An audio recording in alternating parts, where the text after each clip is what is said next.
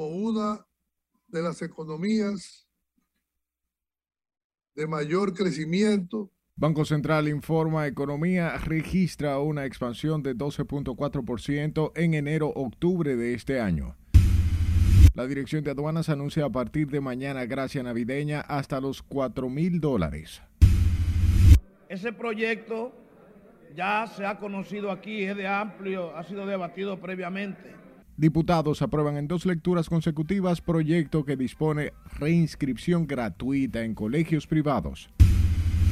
He procurado que el Ministerio Público cumpla con el reclamo social. Procuradora asegura principal reto ha sido restaurar la confianza sin dejarse arrastrar por el populismo penal. La Navidad se enciende en el Palacio. Presidente envía mensaje de esperanza a todos los dominicanos. Yo salí porque me escapé de él. Y mujeres víctimas de agresión exponen desgarradores testimonios en nuestra segunda entrega de Guerreras, Mujeres al borde de la muerte.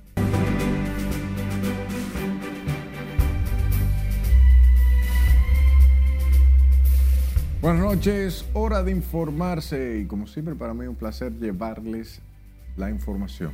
Sean bienvenidos. Empezamos con la Procuradora General de la República, Miriam Germán Brito, quien aseguró este martes que el presidente Luis Abinader nunca se le ha acercado o llamado para trazarle pautas en relación a sus funciones. Miguel de la Rosa está en directo con nosotros desde la Procuraduría y nos da los detalles. Adelante. Buenas noches, Miguel. Saludos, muy buenas noches. Efectivamente, la Procuradora afirmó que poco a poco se ha ido cumpliendo con el clamor social de perseguir y combatir la corrupción y el crimen organizado. Fuera mezquina si no reconociera que el presidente Abinader conmigo nunca ha pretendido conducirme en nada. Miriam Germán Brito fue la oradora invitada en la Cámara Americana de Comercio de República Dominicana. Aquí la procuradora defendió la transparencia y la independencia del Ministerio Público. He procurado que el Ministerio Público cumpla con el reclamo social de perseguir la corrupción y el crimen organizado, sin obviar la atención debida a los casos ordinarios a, lo que, a los que Zaffaroni llama operetas toscas de la criminalidad. Y explicó que el Ministerio Público ha trabajado en restaurar la confianza en la sociedad dominicana sin dejarse arrastrar por el populismo penal. Ya que afectan grandemente la convivencia colectiva, adquieran o no notoriedad pública. El rol de persecución está sometido a principios que garantizan el cumplimiento de su misión en respeto y garantía de los derechos fundamentales. Germán Brito dijo que el proceso penal no implica la pérdida de la dignidad de las personas, tras asegurar que las arbitrariedades y atropellos no tienen espacio en la Procuraduría. La presunción de inocencia, en particular, no se destruye con la imputación, sino con la sentencia de condena. En la actualidad la Procuraduría lleva varios casos de corrupción y narcotráfico que van desde la Operación Antipulpo, Coral, Coral 5G, Medusa, Operación 13, Caracol, Falcon y Larva. Algunos de estos casos están en sus inicios y otro en fase preliminar a la espera de pasar a juicio de fondo. Germán Brito volvió a defender la independencia del Ministerio Público tras asegurar que en cada uno de los casos de corrupción que se están llevando a cabo se está respetando el debido proceso. Esta es toda la información por el momento. Retorno contigo al estudio. Gracias Miguel por informarnos. De su lado, el gobierno de Estados Unidos ha entregado más de 2 mil millones de dólares a la República Dominicana como apoyo a la lucha contra la corrupción y el narcotráfico en los últimos años, informó hoy Robert Thomas, encargado de negocios de la embajada de ese país. Laura Mar nos amplía en esta nota. Y ha dado pasos prometedores para cumplir sus promesas al pueblo dominicano de luchar contra la corrupción y aumentar la transparencia.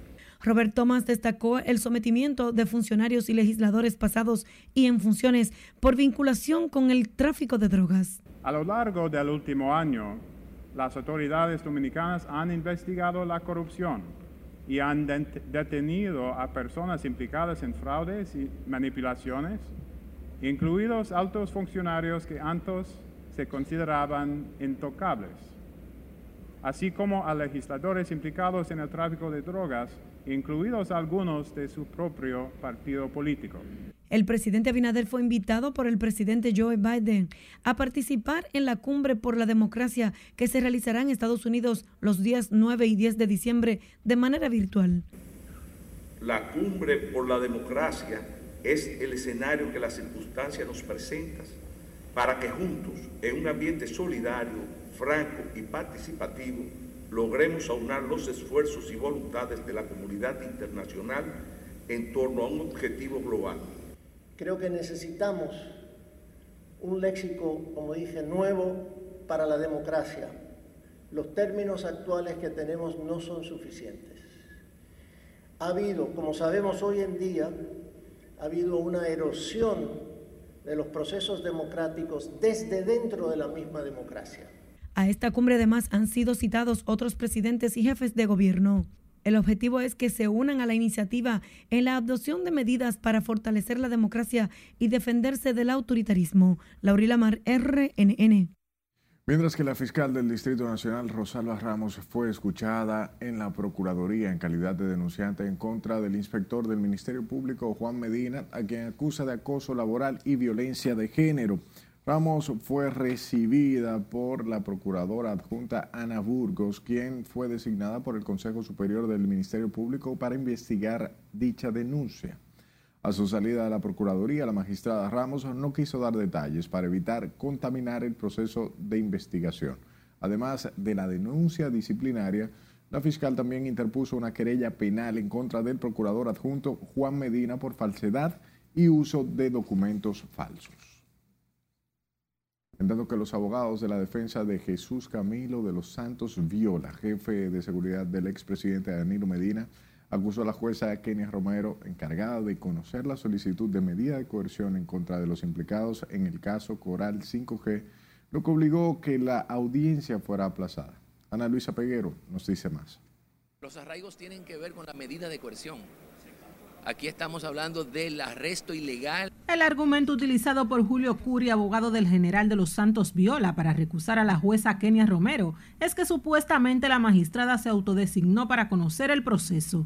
Con esta posición coincide Cándido Simón, representante legal del general Juan Carlos Torres Robiut, al señalar que esta práctica es recurrente en los tribunales de la República. Respecto de Viola, evidentemente no había tal conflicto, consecuentemente la juez tenía que decidir desglosar el proceso y conocer de su medida ahí, porque el hecho de que estén todos solicitados en un mismo proceso no significa que tengan causa común y objetivo común.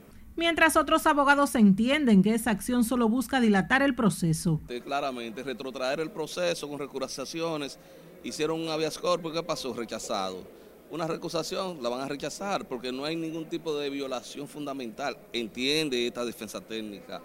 Wilson Camacho, titular de la Procuraduría Especializada de Persecución de la Corrupción Administrativa, manifestó que el recusamiento era innecesario. La acción de habeas corpus, que era una acción a todas luces y de forma evidente improcedente, y la rechazó sobre la base de que el Ministerio Público presentó su solicitud de medida de coerción en tiempo hábil. Eso fue una, situación que ni siquiera la defensa ha podido eh, negar en este tribunal. Y rechazó además porque las razones por las que no se ha conocido esta medida de coerción es porque el tribunal le ha dado tiempo a las defensas para revisar el alto volumen de imputaciones y de evidencia. Así las cosas. Será la Corte de la Apelación del Distrito Nacional la que decida si acoge o no la recusación hecha en contra de la jueza Kenia Romero, quien tiene a su cargo el conocimiento del caso Operación Coral 5G, que involucra a varios generales y oficiales. Ana Luisa Peguero, RNN. Por otro lado, representantes de la sociedad civil coincidieron en que el informe de la Cámara de Cuentas que revela irregularidades en los contratos de Alexis Medina con instituciones del Estado Um, Servio Tulio Castaño Guzmán de la Fundación Institucionalidad y Justicia, Lady Blanco de Participación Ciudadana, creen que esto deja un importante precedente en la lucha contra la corrupción administrativa en el país. La Cámara de Cuentas actuó sobre la base de una petición que le hizo el Ministerio Público en el marco de una investigación. Bueno, esa auditoría ha revelado una serie de hallazgos que tendrá que evaluar el Ministerio Público en lo que sería eventualmente la formulación de la acusación. Yo creo que no es una sorpresa para nosotros. Nosotros hemos visto que este Ministerio Público ha dicho que tiene elementos suficientes probatorios para poder comprobar en su justa dimensión los niveles de corrupción tan perversos que teníamos en el Estado Dominicano. La Cámara de Cuentas cita en su informe que Medina vendía combustibles a la policía pese a no tener la autorización requerida. Asimismo, evidencia irregularidades en la gestión de salud pública de 2013 con adjudicaciones de obras de forma violatoria. Y el presidente de la Cámara de Diputados, Alfredo Pacheco, insistió esta mañana que el Código Penal será conocido en la sesión del miércoles venidero, aunque no asegura la aprobación en una sola jornada. Nos explica Nelson Mateo yo estimo que ese proyecto tiene muchas posibilidades de fructificar aquí en la Cámara de Diputados. El Senado ya apoderó a la Cámara Baja del proyecto de reforma al Código Penal y sus 419 artículos. La propuesta, según Alfredo Pacheco, será colocada en agenda de inmediato. Aunque el proyecto ahora tiene otros proponentes porque se originó allá en el Senado, indudablemente que nosotros habremos de producir también nuestra revisión y si, nosotros, si el Senado acogió más del 98% de lo que fue el proyecto original, obviamente que este proyecto tiene muchas posibilidades de ser acogido por la Cámara de Diputados. Según el diputado y miembro de la comisión encargada del estudio de las propuestas de reformas, Omar Fernández, el Código Penal ya no resiste más retraso. Es un código sustancialmente mejor al que tenemos hoy. Más de 70 tipificaciones nuevas, un código que realmente viene a atacar temas tan importantes como la violencia contra la mujer, como el sicariato, también contempla el cúmulo de penas, también contempla eh, delitos informáticos, en fin, un código realmente adaptado a lo que es el siglo XXI, porque lo que tenemos hoy es un código penal del siglo XIX. La diputada Ivania Rivera está de acuerdo con la inclusión de las causales en la normativa, pero reconoce que hay que permitir que la propuesta penal sea aprobada. Hay cosas que yo no estoy de acuerdo eh, de manera particular, al igual que un grupo de, colegas.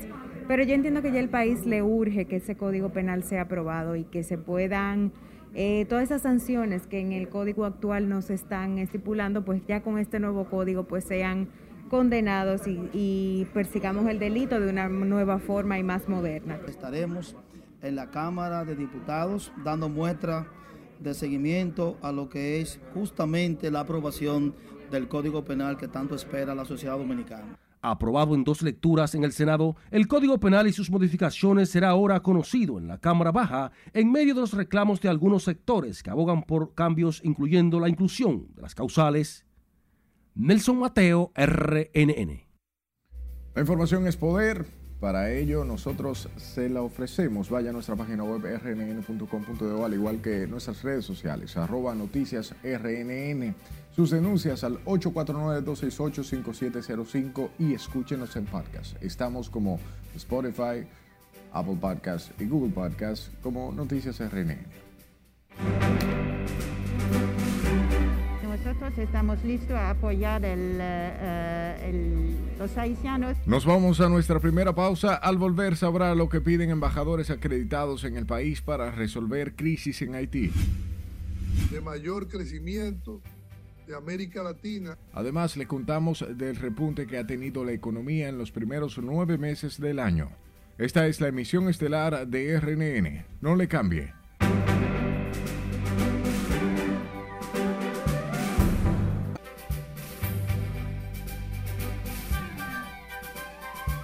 Joven de 15 años abrió fuego este martes en una escuela de nivel medio superior de Michigan, matando a tres alumnos e hiriendo a otras seis personas, incluido a un maestro. Así iniciamos nuestro paseo por el mundo con Miguel de la Rosa. La policía del condado de Oakland dijo desconocer los motivos del agresor para el ataque en la secundaria del distrito Oxford, en una comunidad de unos 22.000 habitantes, ubicada a unos 48 kilómetros al norte de Detroit. Las autoridades no dieron a conocer de momento el nombre del sospechoso o de las víctimas. La Agencia Nacional de Vigilancia de Brasil informó este martes que en la ciudad de Sao Paulo se han identificado dos casos positivos de la variante Omicron del coronavirus, los primeros confirmados en América Latina. Se trata de una pareja de esposos, un hombre de 41 años y una mujer de 37, que desde el 23 de noviembre arribaron al Aeropuerto Internacional de Sao Paulo proveniente de Sudáfrica. Pasamos a Portugal, porque el presidente Marcelo Rebelo de Sousa vetó hoy la ley que despenalizaba la eutanasia y solicitó al Parlamento que aclare las razones por las que se puede acceder a la muerte médicamente asistida. El mandatario ya había bloqueado una versión anterior de la ley al enviarla al Tribunal Constitucional para que la revisase y los jueces terminaron vetándola al considerar que algunos conceptos eran imprecisos. El expresidente del gobierno español José Luis Rodríguez Zapatero celebró este martes la victoria de Xiomara Castro como la primera presidenta de Honduras en la historia. Es una noticia muy importante, importantísima en esta Centroamérica, siempre con tantos problemas sociales, expresó Rodríguez Zapatero. El Instituto Volcánico de Canarias publicó un video en el que capta el momento en que se desborda uno de los nuevos canales de lava del volcán Cumbre Vieja en la isla española de La Palma. Las imágenes difundidas a través de Twitter muestran el Bagda al rojo vivo escurrir por los lados y hacia abajo en grandes cantidades. Un juez sentenció este martes a Emma Coronel, esposa del narcotraficante mexicano Joaquín El Chapo Guzmán, a tres años de cárcel. La sentencia impuesta por el juez federal Rudolf Contreras en la Corte del Distrito de Columbia es de un año menos de lo que pedían los fiscales. Estados Unidos quitó a las Fuerzas Armadas Revolucionarias de Colombia de la lista de organizaciones terroristas en un intento por renovar su compromiso con la implementación del acuerdo de paz en la nación sudamericana. Culminamos nuestro paseo por el mundo en Nueva Zelanda, en donde una diputada se hizo viral en las redes sociales por haber acudido a dar a luz a un hospital en bicicleta una hora antes de su parto. Las contracciones no eran tan malas cuando estaba yendo en bici al hospital, pero la cosa se fue complicando cada vez más hasta que tuve que ponerme de pie y comenzar a batalear con insistencia, afirmó Julie, quien dio a luz a una niña sana. En las internacionales, Miguel de la Rosa. Qué noticia más curiosa. Volvemos con informaciones locales. Embajadores de países europeos afirmaron que son los actores haitianos quienes deben construir una solución a la inestabilidad política y la crisis económica y social que afecta a esa nación. Con esta historia, si le dice Aquino. Es una situación muy crítica, pero no es la culpa de la, eh, de la comunidad internacional. Los representantes de la Unión Europea mostraron preocupación por la inestabilidad política y la crisis económica y social que afecta a Haití, pero consideran que son los actores de ese país quienes deben buscar una solución. Debería ser una uh, solución haitiana. El, la solución debería venir de los haitianos y nosotros estamos listos a apoyar el, uh, el, los haitianos y el país uh, a encontrar su, su camino internacional que invirtió billones de dólares en las eh, décadas pasadas para estabilizar. Lastimosamente no ha sido eh, un éxito. Es un tema sobre todo, sobre todo haitiano. Valoraron como atinada la actuación del Estado dominicano para preservar la soberanía y la integridad de su frontera. República eh, Dominicana es lo que indicó su ex eh, embajador eh, ante las Naciones Unidas, José Singa, hace, hace un rato, de controlar bien la frontera eh, y seguir sus intereses nacionales con dedicación, con patriotismo y, y, fuerza. Pero el problema de Haití tienen que y pueden resolver solamente los haitianos. Haití, el pueblo más pobre del hemisferio, es estremecido por la peor crisis de su accidentada historia, agravada con el asesinato del presidente Jovenel Moïse el 7 de julio último. Aunque necesita de ayuda urgente, las naciones interesadas en colaborar tienen dificultades para hacerlo. El acceso al, a la gente, sí, el contexto de seguridad es muy complejo, es muy complicado. El gobierno dominicano ha sido insistente en el pedido de colaboración a la comunidad internacional para ayudar al rescate de Haití. Sila Disaquino, RNN. La economía dominicana ha tenido un crecimiento interanual de un 12.4% entre enero y octubre de este 2021. Las cifras fueron ofrecidas por el gobernador del Banco Central, Héctor Valdés Albizu, que atribuyó el buen comportamiento de la economía a las políticas que ha aplicado el gobierno y al dinamismo de la inversión privada. Con este reporte, José Tomás Paulino. Colocando a la República Dominicana como una de las economías de mayor crecimiento de América Latina. Héctor Valdés Albizu consideró que el crecimiento alcanzado demuestra la resiliencia mostrada por la economía dominicana en un contexto internacional aún adverso. Les confieso que me siento confiado en que las perspectivas para la economía dominicana se mantienen positivas, la cual se ha visto impulsada por la fuerte recuperación de la inversión de origen privado y ejecutándose también bajo la modalidad de alianzas público-privadas. Los sectores con mayor desempeño son hoteles, bares y restaurantes con crecimiento de 36.1%, construcción 24.9%, zonas francas 21.9%, transporte 13.2%, el comercio creció 11.3% y manufactura local un 10.2%. En los primeros 10 meses del presente año, las exportaciones totalizaron 5.961.4 millones de dólares. La inversión extranjera llegó a 2.337.3 millones de dólares a septiembre último y unos 800 millones de dólares en remesas solo en septiembre. Elevaron las reservas internacionales a 12.504.9 millones de dólares. Como se ha podido observar, el desempeño del sector externo ha sido ciertamente notable a lo largo del presente año y los flujos de divisas han contribuido a la estabilidad cambiaria, de tal manera que al cierre de octubre el peso dominicano exhibe una apreciación de 3.1%, contrario a lo observado con las monedas de la mayoría de los países latinoamericanos.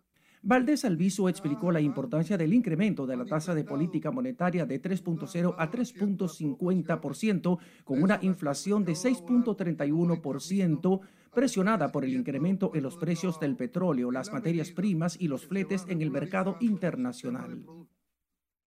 Estamos convencidos de que esta medida que hemos adoptado en el Banco Central fue oportuna debido a que si el Banco Central no reaccionaba a tiempo, si hubiese podido generar hacia adelante un sobrecalentamiento de la economía que provocase a su vez un desbordamiento de las presiones inflacionarias y un desequilibrio macroeconómico interno que nadie quería ni quiere.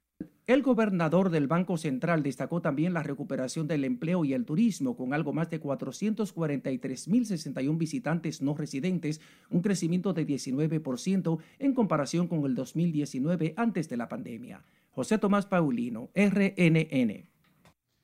Buena noticia, la Dirección General de Aduanas anunció que a partir de mañana miércoles primero de diciembre y hasta el 7 de enero de 2022 se aplicará la tradicional gracia navideña, liberando de todo tipo de impuestos de importación los regalos que traigan al país los dominicanos residentes en el extranjero.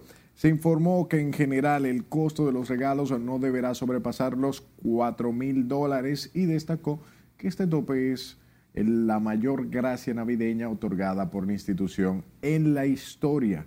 La Dirección de Aduanas explicó que esta iniciativa tiene como propósito principal, principal de retribuir a los dominicanos residentes en otros países por sus aportes de remesas y al mismo tiempo aliviar los efectos económicos que ha traído consigo la pandemia de la COVID-19 al mundo.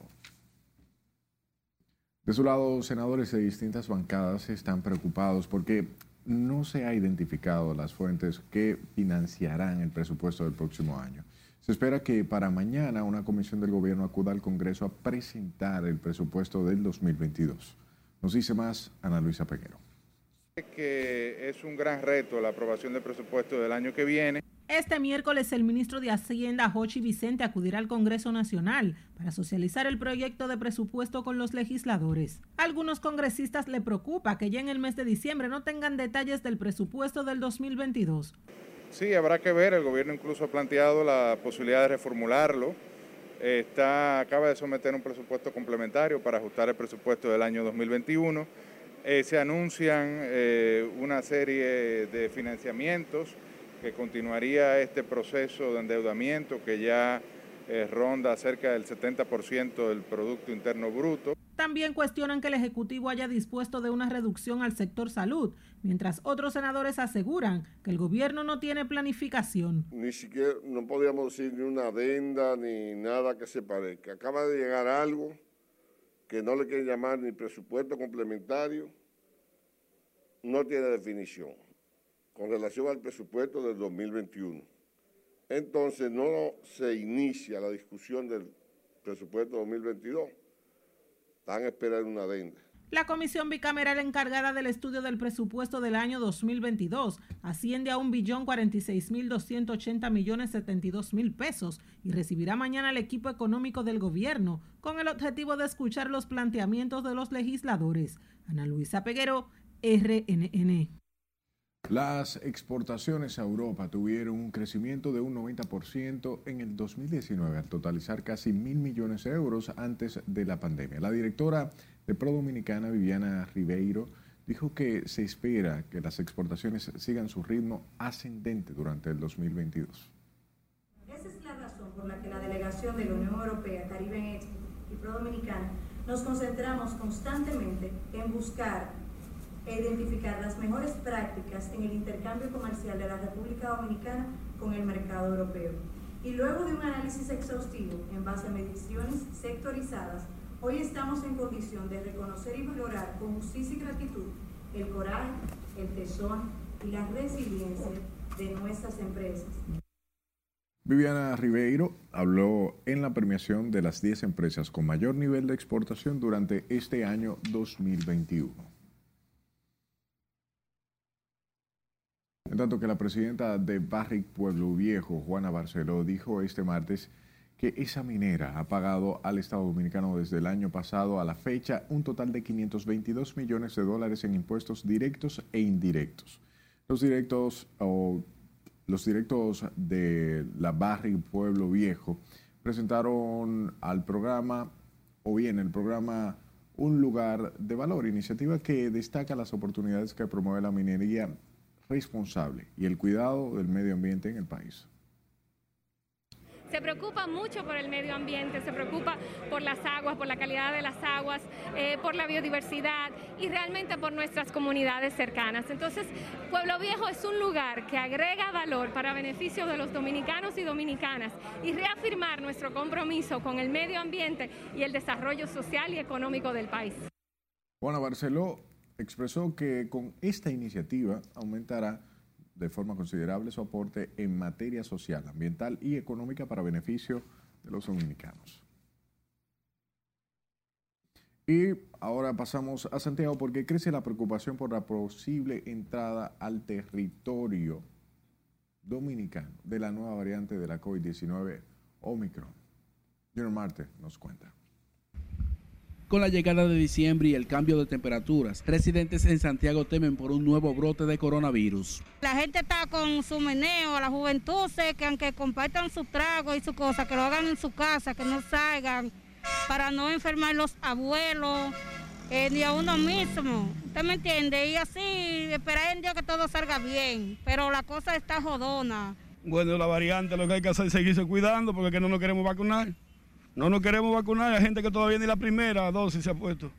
Entonces la preocupación es que va a seguir avanzando el COVID si no tomamos una determinación de vacunarnos. Afirman que el uso de la mascarilla y la vacuna es el método más seguro para evitar la propagación del virus. Que se cuiden, lo único que le puedo decir. Que se cuiden lo más que puedan. Que usen su mascarilla y manita limpia siempre. Adiós, claro que sí. ¿Cómo que no? Estamos bien jodidos si no nos cuidamos. Eso es así, eso es la verdad. En los centros de salud de Santiago los casos han bajado. Sin embargo, las autoridades recomiendan a la población adoptar sus propias medidas para evitar volver atrás. En la actualidad, en el Cabral Ibáez se reportan un 15% en aislamiento y otro 20% en la unidad de UCI. En Santiago, Junior Marte, RNN. Hablamos del Ministerio de Salud Pública que reporta la cifra de nuevos casos de COVID-19 más baja en todo el mes de noviembre con la notificación de 138 personas que resultaron positivas al virus en las últimas 24 horas. En cuanto a la positividad diaria, los índices disminuyeron a 2.89%. Actualmente hay 3.151 casos activos de un total de 407.251 casos registrados. Las camas UCI presentan un 33% de ocupación con 186 ocupadas de 585 disponibles y por tercer día consecutivo no se reportan fallecimientos, manteniéndose los decesos en 4.204.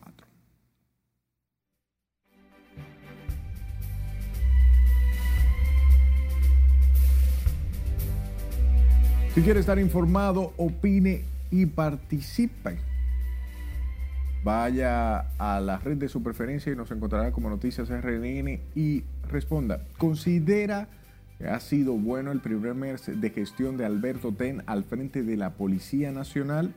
Déjenos saber porque su opinión es importante para nosotros. Tras la pausa, nuestro compañero Martín Adames estará presentando los resultados de la pregunta.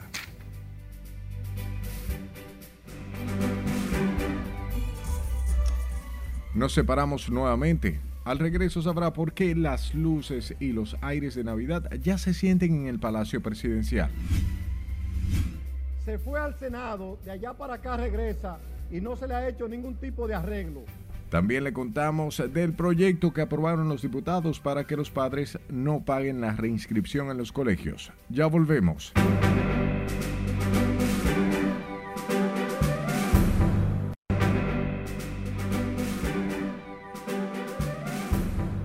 El presidente Luis Abinader junto a la primera dama Raquel Arbaje y la vicepresidenta Raquel dieron la bienvenida a la Navidad con el encendido del árbol navideño en el Palacio Nacional. Juan Francisco Herrera está en directo desde el Palacio Nacional y nos da los detalles. Adelante, Juan Francisco, cuéntanos. Gracias, buenas noches. El mandatario envió un mensaje optimista al pueblo dominicano y augura prosperidad en el año nuevo. A ritmo de merengue y cánticos navideños, el presidente Luis Abinader y la primera dama Raquel Albaje encendieron las luces del tradicional árbol navideño en la Casa de Gobierno. El mandatario destacó la estabilidad y recuperación de la nación afectada por la pandemia del COVID-19. Y estamos en camino de una recuperación tanto en términos de salud como también en términos económicos. Por lo tanto, en el día de hoy y empezando la Navidad, tenemos que darle las gracias a Dios y también llevar y empezar a llevar unidad, alegría en cada una de nuestras familias, en cada uno de nuestros hogares. También envió un mensaje de esperanza para el pueblo dominicano en el 2022. Reunirnos con la gente que queremos, reunirnos con nuestros amigos, con nuestros vecinos, con nuestras familias y tratar también de dar un corte, un corte para el próximo año, vestirnos de optimismo, de, de fuerzas positivas, porque tenemos razones para eso. La primera dama pidió a la familia dominicana disfrutar durante las festividades de fin de año. Hoy la Navidad se inaugura con el orgullo dominicano. Hoy nuestro árbol está lleno de 600 y pico de artesanías hechas por las manos de mujeres y hombres dominicanos del programa Manos Solidarias y debemos apoyarles. En medio de música y alegría por la bienvenida de la Navidad, el ministro también dio buenas noticias para los que forman parte de los programas sociales. El gobierno ha hecho un gran esfuerzo, un gran sacrificio para culminar el año, dándole un estímulo especial, un apoyo especial al pueblo dominicano. Nunca se había distribuido, por ejemplo, 1.750.000 bonos. Los terratenientes de Supérate también van a recibir una bonificación adicional. A la amenizada actividad asistieron además el ministro de la Presidencia, Lisandro Macarrulla, funcionarios, entre otras personalidades. El presidente Luis Abinader garantizó estabilidad y progreso para la República Dominicana. Vuelvo contigo al estudio. Gracias, Juan Francisco. Cambiamos de tema. La Cámara de Diputados aprobó este martes dos préstamos de 127 millones de dólares para financiar el proyecto de ampliación del acueducto oriental, barrera de salinidad y transferencia en Santo Domingo Norte. Dichos préstamos también buscan fortalecer el programa de gestión del servicio civil en la República Dominicana. Nos cuenta más Miguel de la Rosa. Formalmente abierto los trabajos. El préstamo de 97.2 millones de dólares, suscrito con la Corporación Andina de Fomento, para el acueducto que conectará los municipios Santo Domingo Este y Norte, fue aprobado a unanimidad. Este acueducto que se iniciara su construcción en el año 2000 es sin duda uno de los proyectos más importantes, sobre todo para los municipios de Santo Domingo Este y ya lo de Santo Domingo Norte, que por fin vamos a haber realizado el sueño de ellos.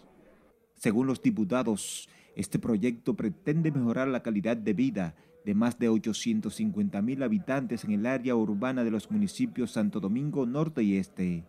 Los diputados de oposición favorecieron el nuevo préstamo. Los préstamos, cuando se asumen con un criterio que provoca beneficio y desarrollo para los pueblos, tendrá siempre de la fuerza del pueblo un voto positivo. Creemos que un proyecto de préstamo como este debe contar con nuestra aprobación como municipio de Santo Domingo Este, que además conocemos su problemática. Mientras que Máximo Castro Silverio, diputado reformista, expresó que siempre estarán a favor de mejorar la calidad de vida de los ciudadanos. Nosotros no vamos a decir que vamos a apoyar que el voto de nosotros, porque siempre lo hemos hecho. Los diputados también aprobaron otro préstamo por 30 millones de dólares para fortalecer las auditorías de los pagos a los empleados en las entidades públicas.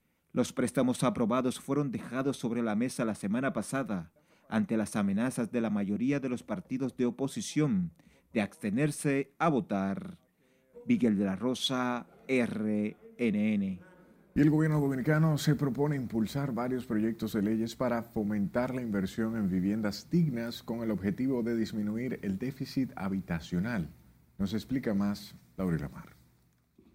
Y para esto quiero hacer un especial, un especial reconocimiento a este sector de vivienda, porque ustedes han sido los líderes de la recuperación económica de la República Dominicana. Entre las iniciativas legales, Luis Abinader destacó la aprobación de la Ley de Ordenamiento Territorial que regula y promueva la gestión del sector. Tiene previsto someter una propuesta de modificación a la ley de alquileres que permita promover la inversión en viviendas con esos fines. Un país con ciudades más organizadas, donde la distribución de las construcciones se haga en zonas adecuadas, en, con todos los servicios, y con accesos a rutas de transportes y comunicación que permitan el buen desarrollo de los que en ellas viven. El presidente de la República encabezó hoy la séptima edición de la Mesa de Viviendas de la Asociación Dominicana de Constructores y Promotores de Viviendas. La ACOPROVI propuso entregar a los cotizantes de las AFP parte de la capitalización individual solo para planes de viviendas. Aclara que el 30% que exigen algunos sectores afectaría la economía. Confiamos en la continuación del crecimiento del sector y sabemos que contamos con autoridades decididas a apoyar su desarrollo, por lo que entendemos que es de suma importancia poder contar en un corto plazo con una ley de ordenamiento territorial que promueva el desarrollo ordenado en todo el país, con reglas claras y planes elaborados por los técnicos profesionales con las capacidades adecuadas para hacerlo. En ese acto, Luis Abinader anunció que pronto estará en operación la ventanilla de construcción bajo la herencia del Ministerio de la Vivienda. Laurila Mar, RNN. Escuche, la Cámara de Diputados declaró de urgencia y aprobó en dos lecturas consecutivas el proyecto de ley que establece la reinscripción de manera gratuita a los estudiantes de centros educativos privados. El Pleno de la Cámara Baja acogió el informe favorable de la Comisión Permanente de Educación que preside el diputado Norberto Ortiz de la Cruz. Ese proyecto fue conocido en primera, segunda lectura se fue al Senado, de allá para acá regresa y no se le ha hecho ningún tipo de arreglo. Por tanto, nosotros quisiéramos solicitar la urgencia que se conozca en dos lecturas consecutivas y que vuelva al Senado lo más rápido posible, señor. Nosotros poco tenemos que agregar, que no sea decirle, solicitarle a los diputados y diputadas que aprobemos el pedimento que ha hecho el colega Amado Díaz para que ese proyecto se vaya al Senado. La pieza legislativa dispone que cualquier aumento en las tarifas de inscripción y mensualidad deberán ser notificadas por lo menos tres meses antes del inicio del año escolar por todos los medios escritos o digitales que disponga el Ministerio de Educación. Un escándalo rodea al Ministerio de Educación a propósito de la noticia pasada luego de la renuncia de 16 de 20 instituciones integrantes de la Comisión de Observadores del concurso de oposición docente integrada para garantizar la transparencia del proceso. Nos pone en contexto José Tomás Paulino. En lo que termina el concurso, yo necesito tener cubierta todas las plazas por el crecimiento de la matrícula escolar. En una carta enviada el día 23 del presente mes al ministro Roberto Fulcar, se quejan porque no recibieron las informaciones necesarias para realizar su labor con eficiencia. Como bien se ha dicho, eh, conforman la IDEC distintas organizaciones. La lista de renunciantes la encabezan la Asociación Nacional de Jóvenes Empresarios ANGE, la Universidad Católica Madre y Maestra, el Centro Juan 23, la Facultad Latinoamericana de Ciencias Sociales Flaxo y la Iniciativa Dominicana por una Educación de Calidad. Los indicadores internacionales siempre ponen a la educación como se quejaron de no haber recibido las informaciones imprescindibles para planificar el trabajo de campo y realizar la labor de supervisión y seguimiento, pese a la trascendencia de la elección de 19.181 maestros a nivel nacional para elevar la calidad de la docencia. Porque el ministerio no aprovechó la no presencialidad de estudiantes. También las universidades Iberoamericana, INTEC, la Asociación de Instituciones Educativas y Visión Mundial dimitieron a la comisión.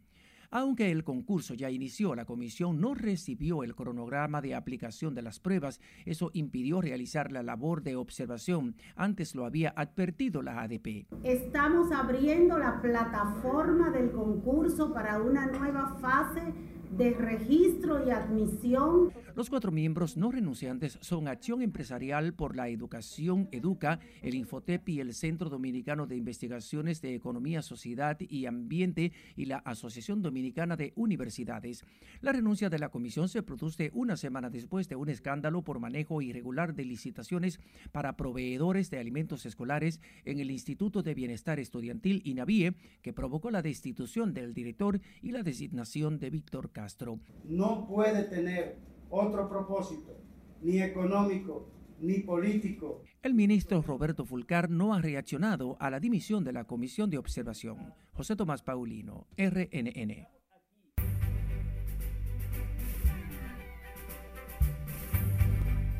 Buenas noches, hora de presentar los resultados de la encuesta diaria que tiene RNN en sus diferentes redes sociales. A raíz del cambio en la Policía Nacional que cumple ya un mes, hicimos la siguiente pregunta.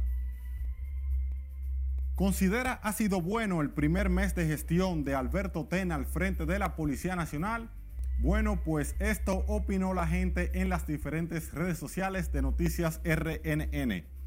Un 66.5% considera bueno el primer mes de gestión de Tena al frente de la Policía Nacional, mientras que un 33.5% considera no ha sido bueno el primer mes de este nuevo director de la Policía Nacional. Recuerde que nuestras encuestas son diarias y que su opinión es importante. Estamos en YouTube, en Twitter, en Facebook y en Instagram. Síganos y participe. Siga disfrutando de la emisión estelar. No me ver más nunca en mi casa. Nos vamos a nuestro último corte de la noche. Al regreso tenemos para ustedes la segunda entrega de nuestro reporte especial Guerreras, al borde de la muerte. Desgarradores testimonios. Inversión privada para la construcción de espacios que servirán para dar trabajo a cientos de personas. Además le contamos de la nueva inversión que llega al país en el área de zonas francas en Boca Chica.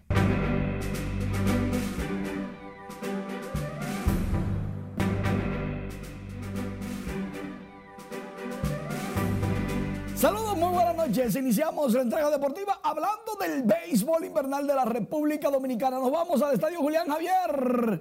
Melqui Cabrera, doblete por la raya de la primera base. Rayfield remolca la primera para los aguiluchos en las piernas del Leodis Taveras. Y ya las águilas ganaban una por cero a los gigantes del Cibao. Partido en el estadio Julián Javier. Los matatanes del Cibao fajados las águilas en el tercer puesto, los gigantes en el segundo, cerca de las estrellas orientales, Melqui oportuno conectando este batazo con un picheo bajito realmente. La veteranía lo hace ya en el sexto, Zoilo al monte, batazo grande, largo, inmenso por el la bola por el lado contrario la mandó al morro de Montecristi con un cambio aperísimo, el morro, está bonito el morro de Montecristi. Zoilo conectó cuadrangular, dos carreras por cero, las águilas ya le ganaban a los gigantes. El lanzador no lo puede creer cómo sacó Zoilo ese batazo por la banda contraria. ¿Cuánta fuerza tiene Zoilo Almonte en el mismo sexto episodio. Danny Santana, batazo grande largo. Este fue enorme. La mandó al morro de Montecristi. Le hicieron un caminito al morro que después de ahí. Dani Santana conectó cuadrangular y la fiesta sigue las águilas en el sexto tres. Carrera por cero ya derrotaban a los gigantes que por alguna razón trataron de volver Diego Goris logrando con elevado de sacrificio una carrera remolcada. Luego Henry Urrutia con un doblete anotaba Marcelo Zona. Pero al final ganaron las Águilas 3 por 2 en el estadio Quisqueya Juan Marichal. Neitzner remolcaba las dos primeras carreras para los Tigres del Licey. Jorge Bonifacio y Jani Ramírez que se envasaron ambos por base por bolas. En el segundo ya anotaban que a los toros, wow, a los toros. En esta temporada, los primeros cinco juegos entre estos dos equipos, todos lo habían ganado los toros. Hanley Ramírez a la pared, doblete. ¿Que ¿Por qué le enseñamos el doble de Hanley? Porque Licey no le bateaba a los toros hasta este martes. Hanley conseguía este batazo de doble mérito, el juego 2 por 0. Se fue al robo, Hanley Ramírez. Se escapó la bola. Es robo de base, anotada por Wild Pitch. Ya el 13, está viejo Hanley, mira, no, no puede ni pararse. 3 por 0 los Tigres en el cuarto le ganaban a los Toros del Este. Uy, uy, uy. Parece que los azules iban a estrenar contra los del Este, pero no, cuidado, que los toros y su torolío. En el quinto, en la parte alta, Peter O'Brien, batazo grande, largo, inmenso para la fin, la bola. Cayó en el morro de Montecristi. Pasó los manglares así con todo y club náutico. Qué tablazo de Peter O'Brien. Dicen que es el toro mayor. Una vez bateaba. Bueno, parece que todavía le queda algo en el tanque. ¿Se armó el torolío? No, fue hasta ahí. Tranquilos. Ese partido en el séptimo episodio, ganando los Tigres fácil, seis carreras por una. En el voleibol rama masculina, los Bulldogs de Bameso derrotaron a los Santos tres sets por cero. Los Santos son de San Lázaro. Y en la rama femenina, las guerreras derrotaron a Mirador 3-0, 25-18, 25-9 y 25-17. Se quedan solas en el tercer lugar y última posición para clasificar estas y otras informaciones en nuestra página web rnn.com.do y todas las plataformas de redes sociales, absolutamente todas contando la rebelión azul. La rebelión azul. Se acerca tu hora. Como debe de ser. Tú sabes cuál es tu hora, ¿verdad? Claro, la de que el, todo se dé como se predijo. Ah, ok. Gracias, Manny. Esta noche, nuestra compañera Ana Luisa Peguero nos presenta la segunda entrega de su serie especial Guerreras, Mujeres al Borde de la Muerte, donde conoceremos el lado más frío de este flagelo y lo que sienten las víctimas de violencia intrafamiliar. Buenas noches, Ana. Buenas noches. ¿Qué pensarían ustedes si les digo que una madre abandonó su hogar? Imagino que de inmediato tendrían una percepción negativa ante esta acción, pero a continuación les presento como lo que pareciera una idea descabellada, escapar de tu propia casa, fue la tabla de salvación de mujeres golpeadas brutalmente por sus parejas y cómo otras llegaron hasta atentar contra sus vidas, buscando poner fin a un calvario estremecedor. Soy Ana Luisa Peguero y lo prometido es deuda. A continuación, testimonios que nos erizarán la piel en la segunda entrega de nuestra serie especial, Guerreras, Mujeres al borde de la muerte. Yo salí porque me escapé de él. Sí, así como escuchan, abandonar su hogar fue el único escape de la muerte para Arelis Durán, quien por muchos años fue maltratada por su esposo y padre de sus hijos. No me dejé ver más nunca de él, dejé mis hijos en mi casa y luego tuve que esconderme por muchos años y salí de él hasta que murió. Murió. Pero como Arelis, hay muchas mujeres que han perdido familia, trabajo, estudios y amigos por estar sometidas a los abusos físicos y psicológicos a manos de su pareja, tal y como nos cuenta Andrea, nombre ficticio de la víctima, quien en una ocasión, producto de la desesperación, tomó el veneno llamado Tres Pasitos para acabar con el martirio que vivía al lado de su verdugo. Por culpa de él, yo perdí a mi familia, perdí a mis amigos, mi papá me retiró la palabra y mis hermanas y mis tías también.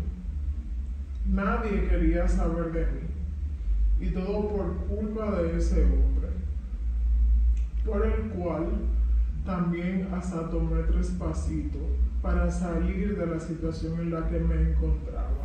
Este maltrato que va minando poco a poco la valoración que la mujer tiene de sí misma hasta transformar completamente la manera de verse, destruye su moral y su autoestima. Las cosas se fueron poniendo peor. Una vez me fracturó un dedo, se ponía como loco y en una ocasión me dio tantos golpes que yo tuve que hacerme la desmayada para que dejara de golpearme. Andrea quien finalmente logró recuperar su dignidad y salir de ese círculo vicioso, tuvo que buscar ayuda profesional. ¿Cómo logré dejarlo? Bueno, su mamá no quería saber de mí, nunca me aceptó y siempre vivía presentándole mujeres. De un momento a otro, él entró en una relación con una chica y la embarazó. Y yo sentí que esa fue mi oportunidad para yo poder salir de esa relación.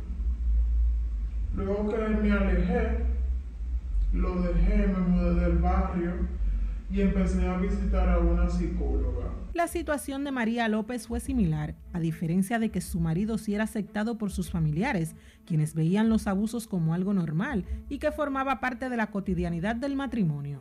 Su familia lo sabía y aunque fui a pedir ayuda, pues no quería contarle la mía, nunca me ayudaron. Me decían algo tú le haces. Mi madre también fue una mujer maltratada. Lo veía como algo normal. Ni el haber estado al borde de la muerte fue razón suficiente para que María se alejara de su esposo. Por su culpa perdí un embarazo, pues no sabía que estaba embarazada. Y él me maltrató muchísimo hasta que me dio sangrado. Aunque han pasado varios años, las secuelas fueron tan grandes que aún María no se ha recuperado del todo. Él cayó preso y pude zafarme de esa relación. Así fue que pude salir a camino. Me busqué un trabajo, pero hasta el día de hoy no he podido conseguir una pareja estable. La mujer no se toca ni con el pétalo de una rosa una trillada frase que por décadas hemos escuchado, pero que define a la perfección el respeto hacia la mujer, su integridad y dignidad. Durante esta serie especial conocimos la cruda realidad de las mujeres maltratadas por sus parejas, quienes en algún momento prometieron hacerlas felices y protegerlas. Definitivamente un flagelo que continúa azotando nuestra sociedad, una problemática en la que todos podemos aportar y guerreras, mujeres al borde de la muerte, fue la serie que con pasión y dedicación realicé para todos ustedes. Me despido no sin antes pedirles que a través de las redes sociales de Noticias RNN y las mías personales, Ana Luisa Peguero en Facebook e Instagram, nos sugieran los temas sobre los cuales les gustaría ver un reportaje especial. Gracias por el favor de su sintonía. Les prometo mucho más en una próxima entrega. Buenas noches. Gracias, Ana Luisa. Excelente trabajo. Hablemos del presidente Luis Abinader, quien dio el primer palazo para la construcción de la segunda etapa de la empresa norteamericana Atlantic Corporation, que expandirá sus operaciones en la zona franca de Boca Chica. El jefe de Estado señaló que esta inversión de 15 millones de dólares generará cientos de empleos en esa parte del país. Juan Francisco Herrera nos da los detalles. Al encabezar el acto, el mandatario aseguró que la recuperación de la economía será posible gracias a la alianza que promueve el gobierno con el sector privado, lo que según dijo se evidencia en inversiones como estas en el sector zona francas. El inicio de las obras de construcción de la segunda etapa del Parque Industrial Excel Boca Chica es un buen ejemplo de esto que les digo. Inversión privada para la construcción de espacios que servirán para dar trabajo a cientos de personas. Abinader informó que esta segunda etapa de Atlantic Corporation está prevista para el primer trimestre del 2022 por un monto de 15 millones de dólares y generará 250 nuevos puestos de trabajos. Desde que Atlantic Corporation se estableció en el país en el 1999, genera unas ventas anuales estimadas de 50 millones de dólares da trabajo a más de 400 empleados y cuenta con cientos de clientes activos en zona franca y en todos los sectores, favoreciendo de forma significativa las exportaciones de nuestro país. De su lado, el presidente de Atlantic Corporation, Wex Carter, precisó que es necesario seguir expandiéndose para enfrentar los desafíos que supone el arranque total de la economía. Nosotros vinimos aquí, eh, o Atlantic llegó aquí al país persiguiendo un cliente corporativo. Ambos destacaron que los países de la región seguirán dependiendo en gran medida de las alianzas estratégicas con otros socios como República Dominicana, que gozan de estabilidad y un repunte en su economía. Juan Francisco Herrera, RNN.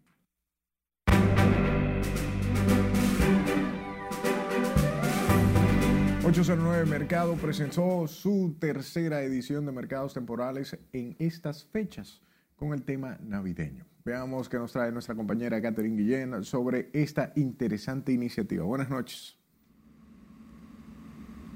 Gracias, muy buenas noches.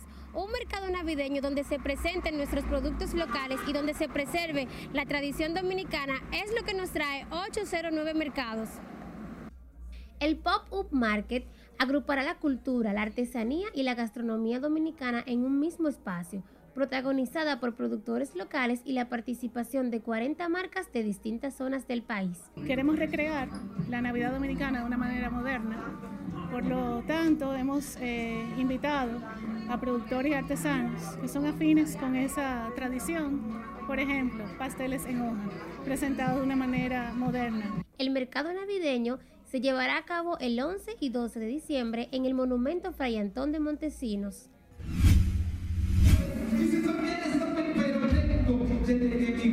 Llega al Teatro Nacional In the Heights, una obra musical que refleja la historia del dominicano en Washington Heights y sus añoranzas como emigrante que reside en Estados Unidos. Con elenco nuevo, con mucho, mucho, mucho nuevo talento dominicano, cosa que ustedes saben que a mí me encanta.